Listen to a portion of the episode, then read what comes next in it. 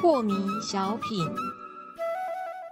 张讲师您好，有一位听众朋友，他想请教讲师，他说啊，就是我的父亲啦、他费尽千辛万苦，这样子自己念了大学，然后考了几年的高考，考上了行政的官员， 是但是这个体系啊，它早就存在着收红包的惯例，而且这个红包啊是从上到下都有份，你不收还不行哦。是，那 身为子女的我，我应该请我的父亲不要收红包吗？还是是能怎么做呢？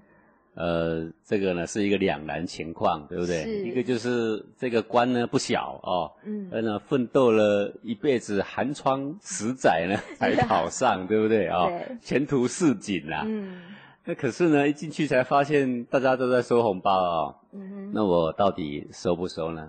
那么我们这样子问啊，各位啊，这个如果古圣先贤会怎么选择啊？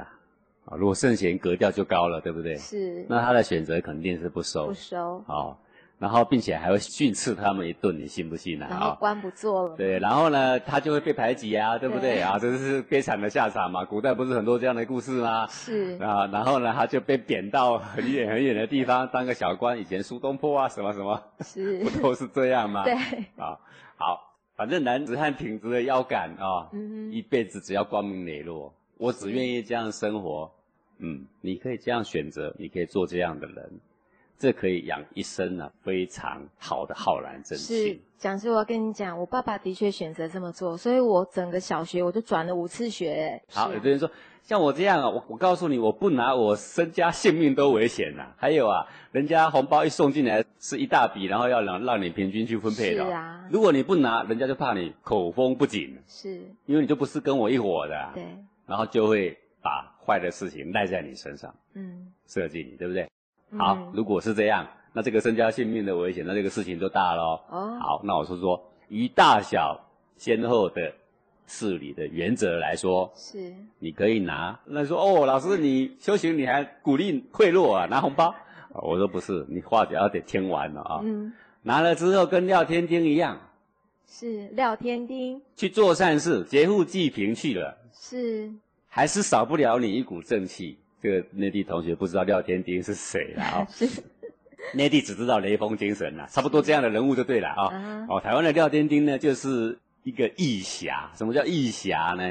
他是武功高手，他飞檐走壁。是，那当时日本统治台湾的时候，他专门飞檐走壁呀、嗯，劫富济贫。